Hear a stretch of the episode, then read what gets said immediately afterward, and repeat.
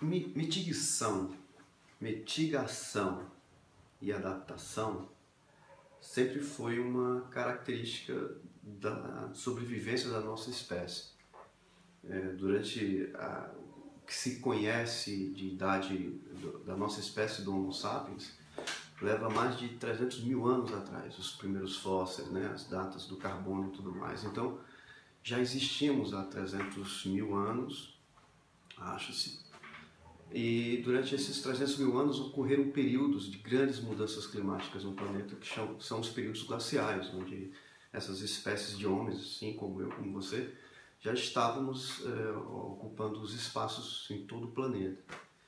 E saber se adaptar a essas mudanças climáticas é, é, e, e, tentar reduzir os impactos dessas mudanças na nossa sobrevivência lá naquele, naquela época foi fundamental para que hoje nós, estiver, nós estejamos aqui ocupando todos os espaços da Terra e tal, e muitas outras espécies é, foram extintas nesses períodos do gelo e tal.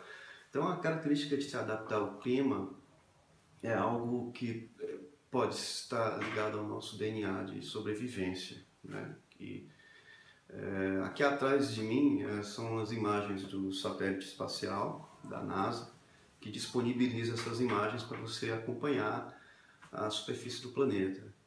E é, eu anotei aqui alguns tópicos interessantes para falar sobre mudanças climáticas. Eu estou estudando bastante isso esses dias.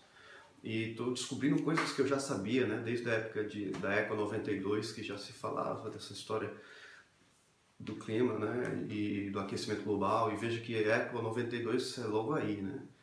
E, mas o que eu tenho observado bastante, tenho lido os relatórios é, mais recentes da, do IPCC, que é o órgão da ONU com relação ao clima, e realmente a questão climática do planeta já é algo, já é uma realidade. E para vocês terem ideia, muitos governos já estão se preparando mesmo para esse impacto do clima, né? essas mudanças do clima, tentando entender é, que tipo de é, a, que, a, impactos seriam esses, onde é que eles iriam acontecer, é, como é que as populações vão reagir a esses impactos que são diferentes é, e como é que essas populações poderiam se adaptar a isso, né? Porque se você não se adapta, você morre. E, e, e, aproveitar e desenvolver tecnologias e tentar diminuir esse impacto. Então, o que, que é esse impacto que se tanto fala? É o tal aquecimento global. E é interessante vocês observarem essas imagens da atmosfera do, do, do planeta aqui atrás, é, é, que a atmosfera da Terra é muito fininha, é como se fosse uma camada, é como se fosse a pele do tomate para o tomate, muito fina. E mesmo assim, ela tem uma altura gigantesca, né? Tanto que quando a gente faz voos comerciais, a gente voa 10 mil metros de altura e mesmo assim continuamos voando, né? Sobre sobre ar, né? E mas, é, apesar de ser é, é fina, ela tem uma influência muito grande por causa do Sol, né? O Sol, a estrela joga energia para o planeta e essa energia bate na superfície do planeta e, e volta, né? Volta para o espaço e, e, essa camada fininha de, de, de ar, de, de gases, é, acabava ficando aquecida e aí fazia com que de noite, né? Quando o Sol não estava iluminando o planeta, o planeta não congelasse, porque o frio é, frio é frio mesmo lá fora, né?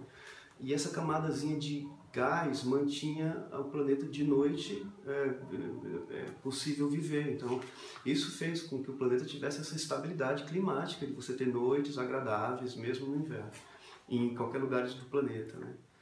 É, e, mas isso por causa dessa camadazinha de gás, né? especificamente o CO2, que ele aquece, ele fica quente quando o sol bate nele, ele retém calor, né? comprimento da, da onda do sol, do calor. E o que está acontecendo é que do, dos registros do período pré-industrial até hoje, a curva de, de, de, de, desse gás que segura o calor, ou gases equivalentes que seguram o calor também, ele tem subido o nível, a quantidade, né, é, é, de uma, uma curva de, sei lá, 30 graus, né, que ela rapidamente vai estourar. E, e, isso dentro de um intervalo de tempo também muito preocupante, porque é, é pouco tempo e os registros de crescimento dessa curva continuam e, e, e, até mesmo mensalmente já se observa isso. Então, não somente da forma que está aumentando o CO2 na atmosfera, está aumentando a temperatura do planeta, porque vai aumentando. E quando aumenta a temperatura do planeta, você injeta energia nos sistemas, né, das correntes oceânicas, nos furacões e tal. E esses caras estão ganhando energia e os impactos estão acontecendo de uma forma mais intensa no planeta. Né? E esses impactos, o IPCC ele, ele identifica como 10 tipos de impactos, né? que vai de chuvas fortes, falta de chuva, a elevação de nível do, do, dos oceanos, é, desertificação, floresta, perda de biodiversidade, porque os bichos não conseguem fugir, ondas de calor, né, que, que matam as pessoas nas cidades, é, ondas de frio que congelam tudo assim e depois vão embora e matam as pessoas de frio. Então, esses fenômenos, de certa forma, eles acontecem, mas não com muita força. Mas como nós estamos injetando muita energia no sistema, né, energia na base de, dos, dos resíduos que a gente gera, é, do combustível fóssil ainda nos veículos, então e, e essa fica essa grande essa grande reflexão sobre é, quem nós somos como, como espécie humana, para onde nós queremos ir. É uma grande reflexão que a gente tem que fazer, porque é, esses acontecimentos eles, é, talvez sejam até importantes para a humanidade perceber, mas é, nós vamos ter um número muito maior de refugiados, não, não somente refugiados de guerra, mas agora refugiados de guerra e refugiados do clima, refugiados de onda de calor, refugiados de inundações e, e buscando recursos naturais. Então, um movimento muito grande de, de pessoas é, é, sem querer realmente estar mudando, né, em função. Então, isso gera um desequilíbrio social muito grande, que isso já está acontecendo, né? Então, mas talvez tudo isso seja apenas um não entender de quem nós somos, para onde nós queremos ir. Talvez esse modelo de desenvolvimento precise ser refletido, né? Que a humanidade, né? Tipo, poxa, eu não, eu não quero ter, eu quero ser, eu quero, né? Eu quero curtir e tal. Então, nós já temos muito disso, já temos tecnologia, temos religião, temos ciências, arte, filosofia, né? Muita tecnologia já para que a gente possa entender para onde nós queremos ir. Né? Então, talvez esse seja o grande momento e, e, e, realmente não se sabe em que, em que momento lá no nosso DNA esse entender da, da, de que a sobrevivência coletiva pode ser a única solução do que é a sobrevivência individual, né? Enfim, muita filosofia aqui, mas é um momento interessante, né? Porque o clima, a temperatura, algo físico, vai impactar o planeta, quer dizer, ela já está impactando, mas a gente já está nessa curva do, da pancada de uma forma tão intensa que talvez possa né, é, despertar um outro tipo de, de consciência né, no planeta que está na hora da gente é, seguir um caminho mais, mais bacana. Quase que um desabafo fica aí essa reflexão sobre sustentabilidade de hoje.